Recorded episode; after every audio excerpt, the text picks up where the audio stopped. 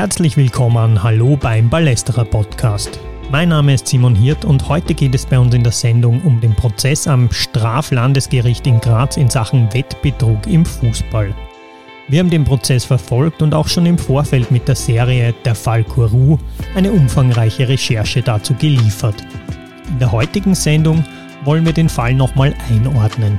Das soll heißen, wir sprechen über die Urteile, die der Richter und die beiden Schöffen getroffen haben. Wir beschäftigen uns mit den Fragen, inwieweit hier ein kriminelles Netzwerk ausgeforscht und auch verurteilt werden konnte. Und wir werfen auch einen Blick auf die Opferseite dieses Falles, Wer waren denn eigentlich die Opfer der Straftaten und wie groß war auch das Interesse derer an der Wahrheitsfindung und Aufklärung?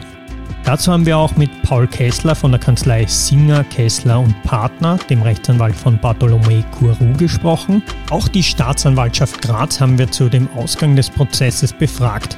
Wir werfen aber auch schon einen Blick in die Zukunft und sprechen dazu mit Severin Moritzer von der Organisation Play Fair Code die im Auftrag des ÖFB Präventionsarbeit im österreichischen Fußball leistet. Viel Spaß beim Zuhören.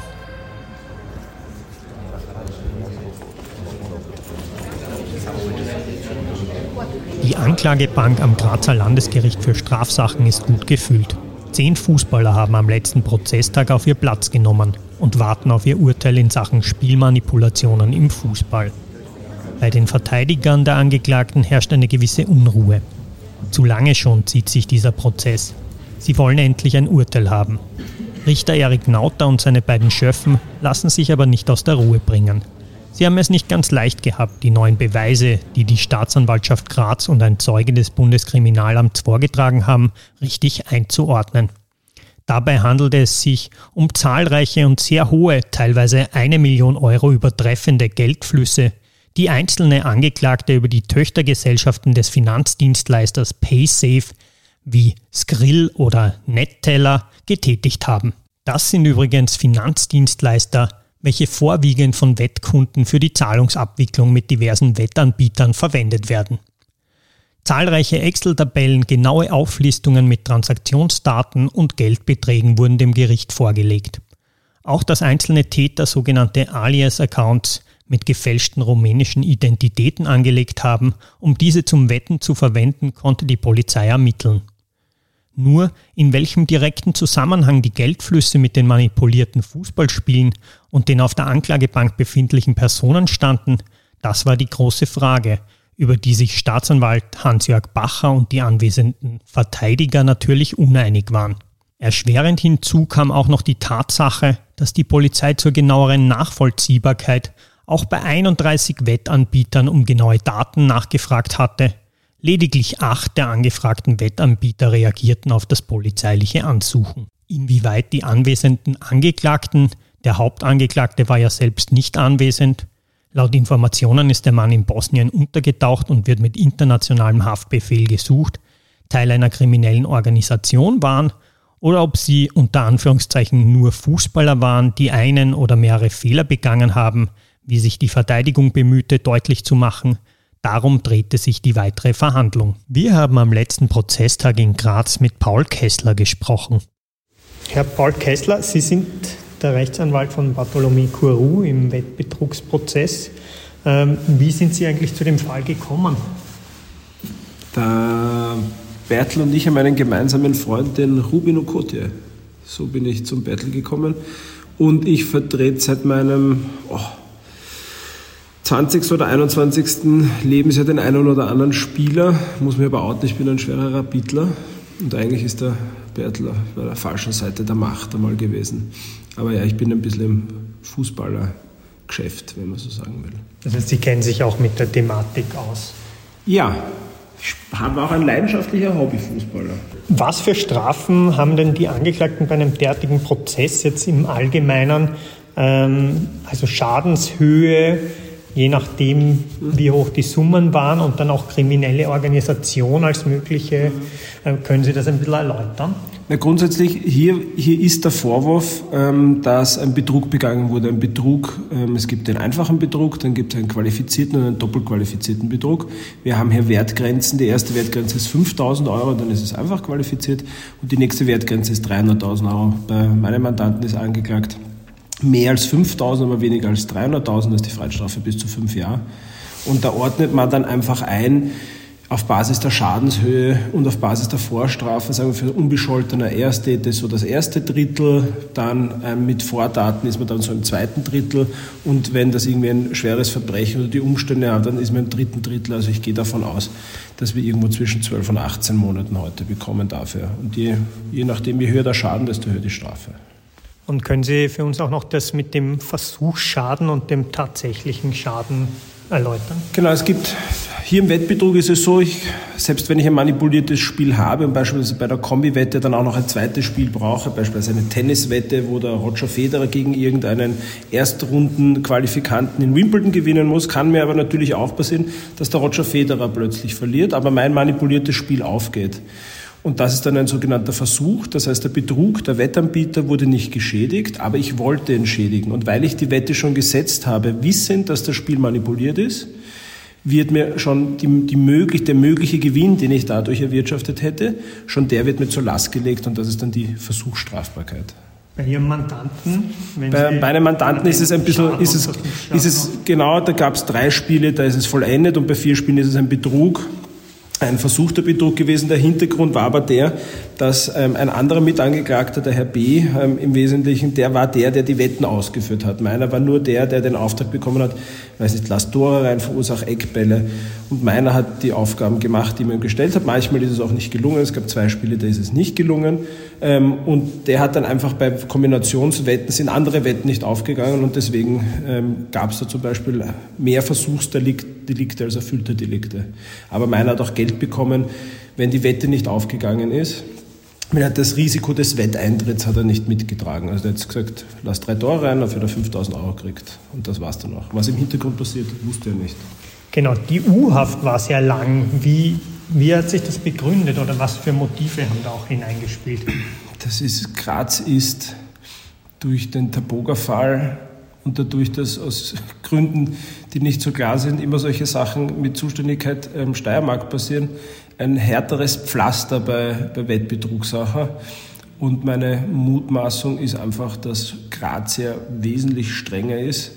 Und dadurch hat man, weil man wahrscheinlich auch den Sachverhalt noch nicht so vollumfänglich hatte, geglaubt, dass der Herr Kuro auch mit seinem Namen wesentlich größer ist und wesentlich involviert ist und das einen wesentlich längeren Zeitraum begangen hat. Im Zuge der Ermittlungen hat sich dann relativ schnell herausgestellt, dass das nicht so ist. Und hm, dazu stehe ich auch, meines Erachtens war die Untersuchungshaft vollkommen überzogen und stand in keinem Verhältnis zu dem, was ihm heute vorgeworfen wird. Aber ja, kommt vor. Die Angeklagten, die ja zum Großteil Fußballer sind, ähm, waren die in diesem Verfahren eigentlich sowas wie die Ausführenden ähm, oder konnte dann nachgewiesen werden, dass da auch ähm, sozusagen organisatorische Tätigkeiten übernommen wurden? Wenn man es sieht wie, eine, wie ein organisiertes Vorgehen, ich tue mit der Sichtweise ein bisschen schwer, weil ähm, so klar ist es für mich nicht, aber wenn man es sieht wie eine Organisation, dann kann man es vergleichen wie in einer Drogenorganisation. Wenn Sie so wollen, das waren die Straßenverkäufer, die einfach Drogen verkauft haben und das waren die Fußballer, die einfach genau das gemacht haben, was die Übermänner machen. Also wenn die Beträge von denen hier gesprochen wird, stimmen, muss man sich schon vor Augen halten. Da ging es um Millionenbeträge offensichtlich im Hintergrund, die da geflossen sind. Und am Ende des Tages sitzen da heute Torhüter, die 400, 500 Euro bekommen haben. Also natürlich ist das das Irgendein Kollege hat heute gesagt, ist Fußballerfolg, aber das sind natürlich die Läufer, das sind die, die man braucht, um das zu machen. Aber was dem Hintergrund und oben passiert, da haben wir von Bots gehört, also teilautomatisierte Wetten, da ist schon sehr viel Logistik, sehr viel Know-how und auch unfassbar viel Geld drinnen. Dies, an diese Hintermänner wird man nicht rankommen, die werden viel zu gut organisiert sein und wir gehen auch davon aus, dass die im asiatischen Raum sind. Das heißt, da kommen wir eh nicht ran. Jetzt haben Sie auch die Wettbüros angesprochen, die ja die Hauptgeschädigten sind und trotzdem äh, beim ganzen Prozess nicht zu sehen waren. Wieso ist das so? Ich, ich habe das gesagt, es ist eine Straftat ohne Opfer. Ich kann auch noch mutmaßen, internationale Wettanbieter machen Milliardengewinne. Sowohl die FIFA als auch viele Fußballvereine leben gut davon, dass sie internationale Wettanbieter als Sponsoren haben. Wir wissen, empirisch nachgewiesen, allein in Österreich sind 60.000 hauptsächlich Männer und Väter ähm, spielsüchtig. Es gibt, glaube ich, wenig Motivation von, von Wettanbietern hier ähm, auch aufzudecken, weil es im Hintergrund natürlich auch viel um Quotenbildung geht und auch viel Geschäftsgeheimnis. Im Taboga-Fall ist sogar ein Wettanbieter gekommen, der hat auch gesagt, ein Vertreter des der hat gesagt, das ist für uns kein Schaden, weil es ist sowieso eingepreist. Also man führt hier ein bisschen einen Stellvertreterkrieg für ein Opfer, das hier wenig Interesse an Aufklärung hat, weil es natürlich im Hintergrund viel, viel mehr verdient, als was es hier draufzahlen muss, wenn man so will. Sie scheinen sich ja sehr gut auszukennen, auch mit Fußball und vielleicht den Strukturen. Was müsste passieren, damit nicht der nächste Betrugsfall in absehbarer Zeit schon wieder anrollt?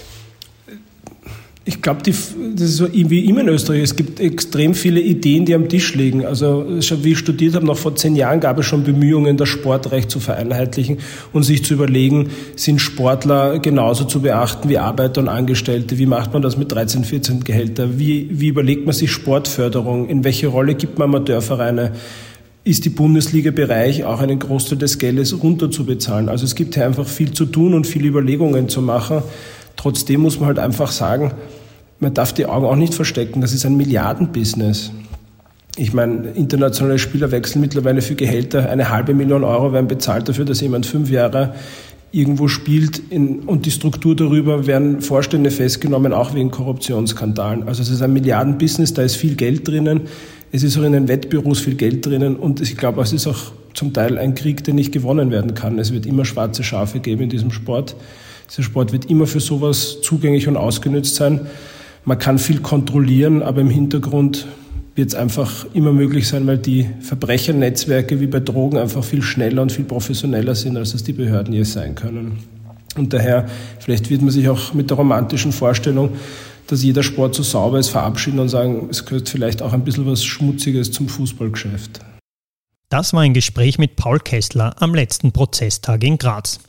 Am Ende konnten die neuen Beweise die Gesamtschadenssumme zwar auf 469.778 Euro anheben, in einzelnen Fällen musste die Schadenssumme aber auch nach unten korrigiert werden. Als der Richter und seine beiden Schöffen das Urteil am Mittwoch, 1.2.2023 um ca. 20.30 Uhr gefällt hatten, herrschte bei den Fußballern auf der Anklagebank große Erleichterung.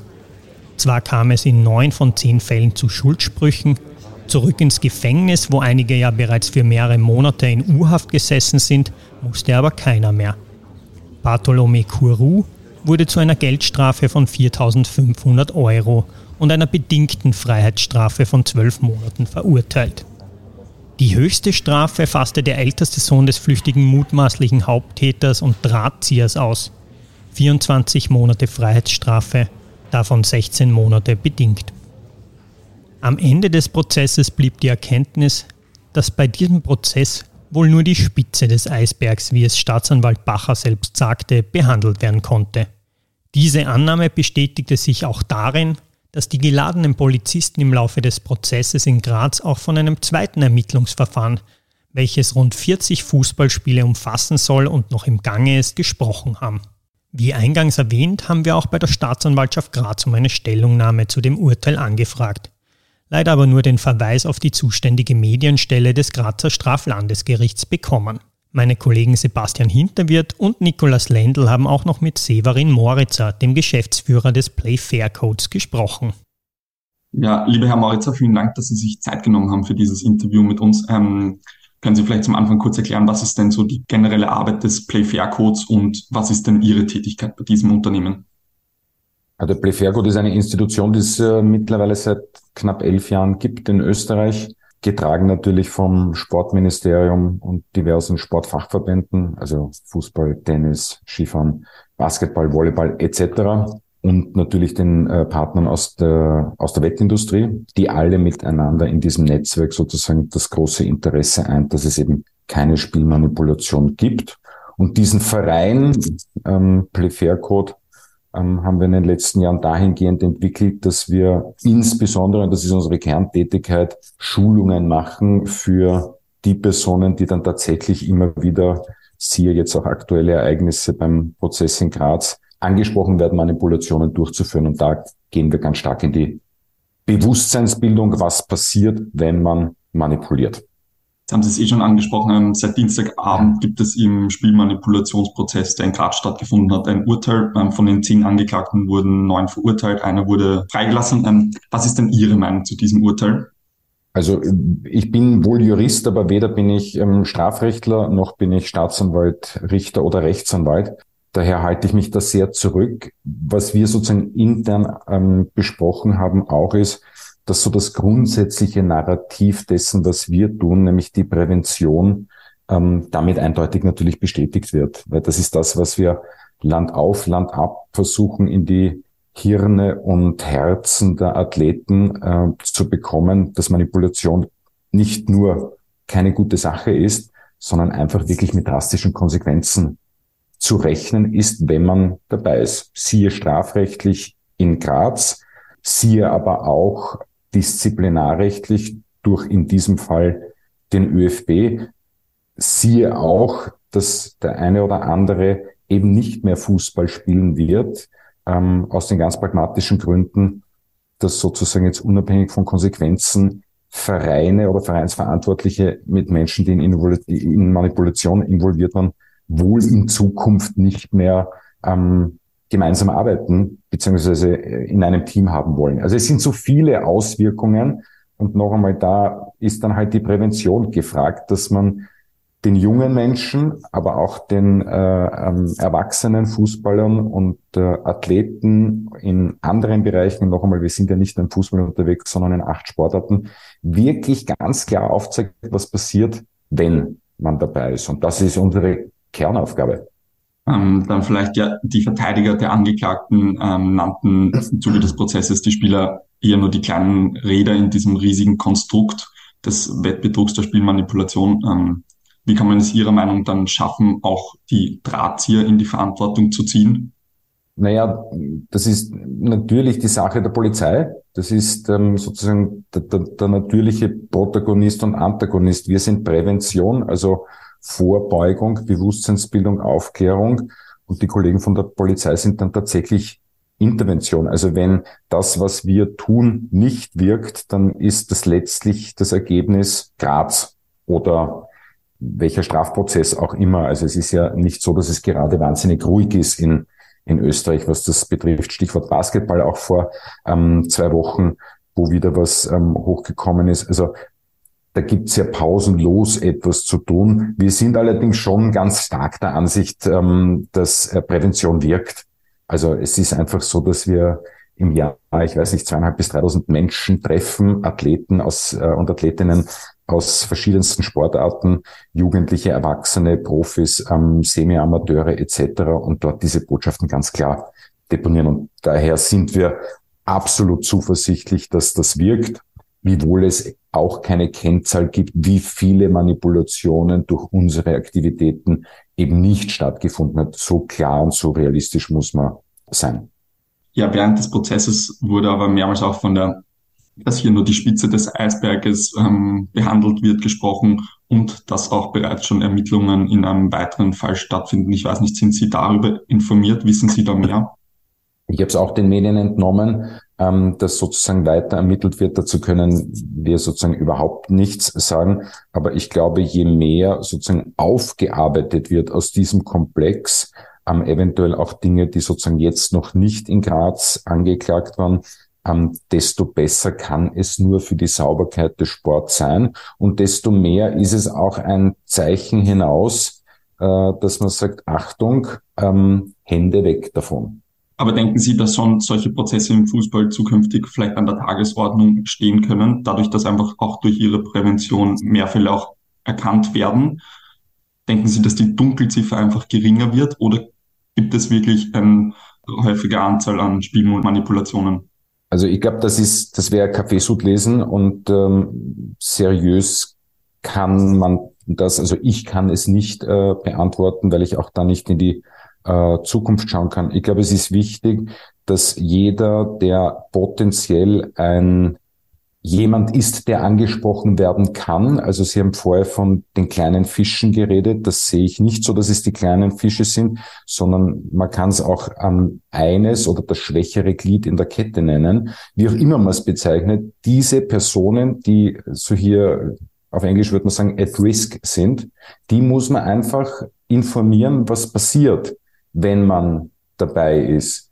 Und wenn man das klar kommuniziert, dann haben diese Athletinnen und Athleten ein Wahlrecht. Die können dann sich klar dafür entscheiden, ja, ich manipuliere oder nein, ich manipuliere nicht. Also solange die Grundlage der Information da ist, wird es dann halt irgendwann schon so, dass die Entscheidung, ob man etwas Illegales tut, ähm, strafrechtlich und auch disziplinarrechtlich und übrigens auch gegen die Ethik und den Teamgeist und den Spirit des Sports verstoßen. Das wird ja meistens ein bisschen geht äh, das unter, wenn man das tut, dass man ein Problem bekommt. Und äh, diese Wahlfreiheit der Entscheidung ist dann natürlich in der Selbstverantwortung, aber man muss das Feld permanent bestellen. Und deswegen sind wir eben sehr stark unterwegs bei den Athletinnen und Athleten, weil das ist das Kerngeschäft.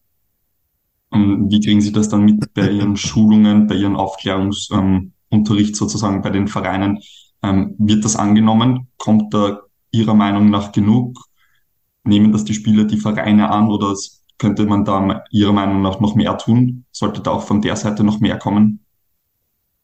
Ähm, ich glaube, zumindest in Österreich ähm, passiert diesbezüglich unglaublich viel. Und wenn ich sozusagen die internationale ähm, Bühne als Reflexionsbühne heranziehe, dann wird das von sehr, sehr vielen Seiten ähm, äh, sehr beeindruckt zur Kenntnis genommen, was hier passiert. Aber das ist nicht, weil wir im Playfair-Code so super sind, sondern weil wir das Thema und die Anzahl der Menschen, die wir treffen, auch sehr ernst nehmen. Das heißt, im Schnitt, wie gesagt, aber das ist keine Werbeeinschaltung, das ist, ähm, das sind die Fakten. Wir haben pro Jahr sind wir bei ca. 140 Mannschaften und Vereinen und treffen 3000, äh, größenordnungsmäßig 3000 Menschen die wir sensibilisieren. Wir sind nicht so, so naiv zu glauben, dass es nicht trotzdem weiterhin Spielmanipulation gibt, genauso wie es weiterhin Doping und andere ähm, äh, Problematiken im Sport geben wird. Nur wenn man das Feld der Prävention gänzlich umbestellt lässt, dann gibt man es ja von vornherein äh, sozusagen auf. Ähm, jetzt haben Sie vielleicht, glaube ich, schon in Ihrer ersten Antwort ähm, angesprochen, dass Sie nicht nur mit den Vereinen, nicht nur mit Verbänden zusammenarbeiten, sondern auch mit den Wettanbietern. Wenn wir jetzt auf den Prozess in Graz schauen, ähm, es war kein einziger Wettanbieter vor Ort. Cruz Einwald sprach zum Beispiel von einer Tat ohne Opfer. Die Wettanbieter haben sichtlich kein, kaum bis kein Interesse an einer Aufklärung. Ähm, wie beeinflusst das Ihre Arbeit? Dass Sie ja gesagt haben, Sie sind trotzdem mit denen auch in, in Verbindung.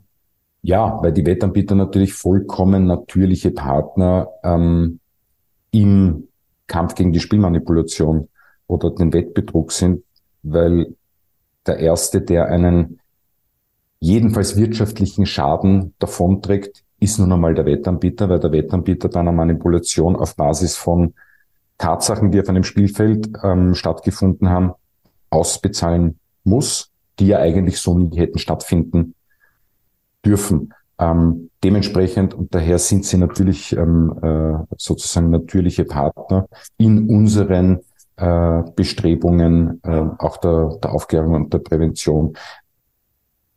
Ich traue mir kein Urteil von außen zu, ähm, wie das eingeschätzt wird, ob jetzt die Wettanbieter vor Ort beim Prozess waren oder nicht. Ich war einen Tag dort und habe mir das auch angeschaut, damit man ein bisschen die Atmosphäre auch aufnehmen kann, weil das sind ja da durchaus bezeichnende Bilder, die da auch durch die Medien ähm, äh, erzeugt werden, nicht? Wenn man dann von diesen Angeklagten auch den einen oder anderen ähm, mit Handschellen ähm, umringt von Polizei auf einem Foto sieht, dann sprechen diese Bilder ja schon sehr klare Sprachen, die wir auch in der Bewusstseinsbildung, in der Prävention sehr gut einsetzen können, weil wir wollen ja unseren, unserem Zielpublikum jetzt dann nicht mit einer Drohkulisse kommen, sondern was wir tun ist, dass wir erzählen, was tatsächlich passiert. Und das ist eben nicht irgendwo auf der Welt, sondern es ist hier in Österreich nicht weit von uns an. Deswegen muss es nochmal in die Köpfe hinein, hinein, hinein.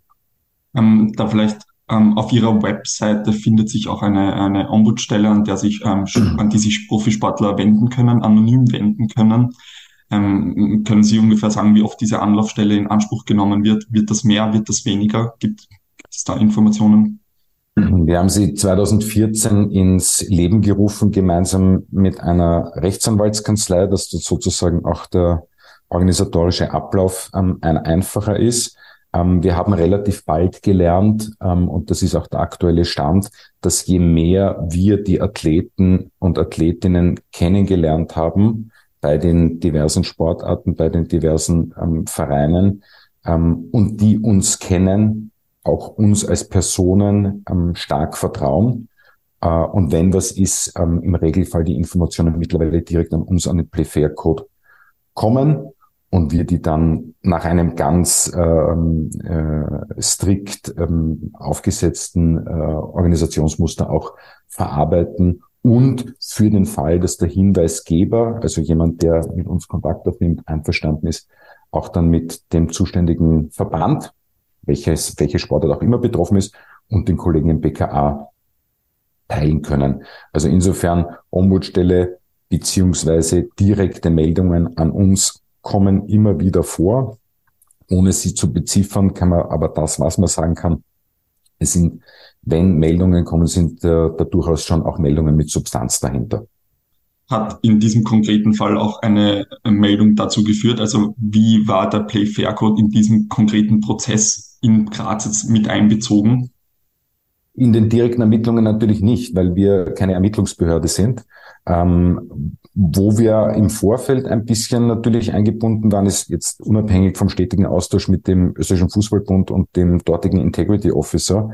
Ähm, dieser Fall ist ja dadurch unter anderem ins Laufen gekommen, dass das Instrument des Monitorings ähm, in der österreichischen, äh, in den österreichischen Fußballregionalligen äh, einge ersetzt wurde. Das war bis vor eineinhalb Jahren sozusagen nur in den höchsten beiden Spielklassen in Österreich der Fall und ist dann ausgedehnt worden auf die drei äh, Regionalligen in Österreich. Und siehe da, ab dem Zeitpunkt, wo ähm, dieses Monitoring da war, ist dann ein auffälliger Bericht nach dem anderen äh, gekommen und das war mit auch ausschlaggebend für den Beginn der Ermittlungen der Polizei. Und da waren wir schon insofern eingebunden, dass wir gemeinsam mit dem ÖFB und Sportradar, das ist eben dieses Monitoring-Unternehmen, die ja auch sozusagen mit dem BKA kooperieren, ähm, die Überzeugungsarbeit geleistet haben, dass dieses Monitoring durchaus einen, einen Sinn hat, weil ähm, man wird nur Dinge finden, äh, wenn man hinschaut. Wenn man wegschaut, dann wird man im Regelfall nichts finden. Und das ist so ein bisschen das zeichnet den österreichischen Weg aus, dass man die Augen nicht verschließt, sondern ziemlich genau hinschaut und das auf beiden Seiten, auf der Interventionsseite über Monitoring und dann Polizei und auf der Präventionsseite unsere Arbeit, dass man sich sehr intensiv damit beschäftigt. Also Österreich ist da auf einem sehr, sehr guten Weg. Ja, dann ist das vielleicht eh Abschließend dann nochmal, wenn wir ein bisschen in die, in die Zukunft blicken. Sie sind da in, in engen Kontakt mit den Sportlern, mit den Verbänden, haben Sie jetzt schon mehrfach erwähnt, dass auch die Präventionsarbeit da vermutlich auch immer mehr wird. Wie sieht denn dann Ihre Zukunftsprognose aus? Denken Sie, dass äh, solche Fälle nun vermehrt auftreten oder auch, dass die weiterhin so oft auftreten, aber jetzt auch öfter an die Öffentlichkeit geraten? Muss gestehen, auch da, ich traue mir keine seriöse Prognose zu, weil ich sozusagen nicht in die Zukunft schauen kann. Was wir sagen können, ist, dass die Arbeit, die wir machen, wohl nie aufhören wird. Weil es kommen ja immer natürlich ähm, junge Sportler und Sportlerinnen äh, nach und dementsprechend müssen auch die jeweils äh, entsprechend äh, sensibilisiert werden. Also es ist, glaube ich, seriöserweise einfach nicht zu sagen, nimmt das jetzt zu oder nicht. Ähm, Tatsache ist, dass meine Ansicht schon die ist, dass die Mechanismen, die wir hier gemeinsam mit allen Beteiligten, also vom Sportministerium angefangen, ähm, über das Bundeskriminalamt und die Sportfachverbände, die bei uns Partner sind, bis hin zu den Wettanbietern schon vor relativ langer Zeit erkannt haben, dass wir etwas dagegen tun müssen und das, was wir tun, ähm, der kriminellen Energie entgegenstellen. Und das ist ein klares Signal. Ähm, noch einmal, ob es mehr wird oder weniger wird, ich traue mir die Einschätzung ehrlich gesagt nicht zu. Und wir wissen auch ganz genau, dass das für unsere Arbeit nicht der, der entscheidende Faktor ist. Haben Sie aber vielleicht dann schon in der Zusammenarbeit mit den Sportlern ähm, das Gefühl, dass solche Urteile, wie es jetzt in Graz stattgefunden hat, abschreckend wirkt auf die? Wie eingangs gesagt, ich sag, mittlerweile beginne ich zum Beispiel ähm, unsere Schulungen oder wir, wir im Team beginnen unsere Schulungen mit einem Foto vom ersten Prozesstag in Graz ähm, im September, wo man zwei Angeklagte in Handschellen umringt von Polizisten sieht und wir beginnen das Storytelling umzudrehen und sagen, Jungs oder Mädels, je nachdem, was wir für ein Publikum haben, sagen, so endet die Geschichte. Und dann erzählen wir ihnen den Weg, wie es soweit kommt, dass das natürlich ein gewisses Abschreckungspotenzial hat. Ja, es ist nur immer so wichtig dazu zu sagen, ähm, wir machen das nicht aus Selbstzweck oder weil es unserem Narrativ oder dem, dem Drehbuch unserer Schulungen ähm, hilft, sondern wir erzählen einfach, was ähm, in der echten Welt hier in Österreich, darüber hinaus natürlich äh, auch in anderen Beispielen in Europa oder weltweit passiert. Und das ist einfach eine Wiedergabe der Realität und der kann man sich nicht verschließen. Und deswegen arbeiten wir sozusagen mit Fällen aus der Realität, die das ganz klar aufzeigen, was ist. Und dann kann man Information geben und dann hat man als Adressat einer solchen äh, Ansprache, wenn es soweit käme, einfach die Wahlmöglichkeit, ob man mitmacht oder nicht mitmacht. Ähm, Herr Moritzer, vielen Dank für das Interview. Das war ein Gespräch mit Severin Moritzer von dem Play Fair Code. Und das war der Balestra Podcast Ausgabe 35. Gleichzeitig auch unsere letzte Ausgabe zur Serie Der Fall Kuru. Unsere nächste Podcast-Folge hört ihr dann Ende Februar. Mein Name ist Simon Hirt. Ich sage auch im Namen der Balestra Podcast-Redaktion, das sind Nikolaus Lendl, Sebastian Hinterwirt und ich, danke fürs Zuhören und bis zum nächsten Mal beim Balestra Podcast.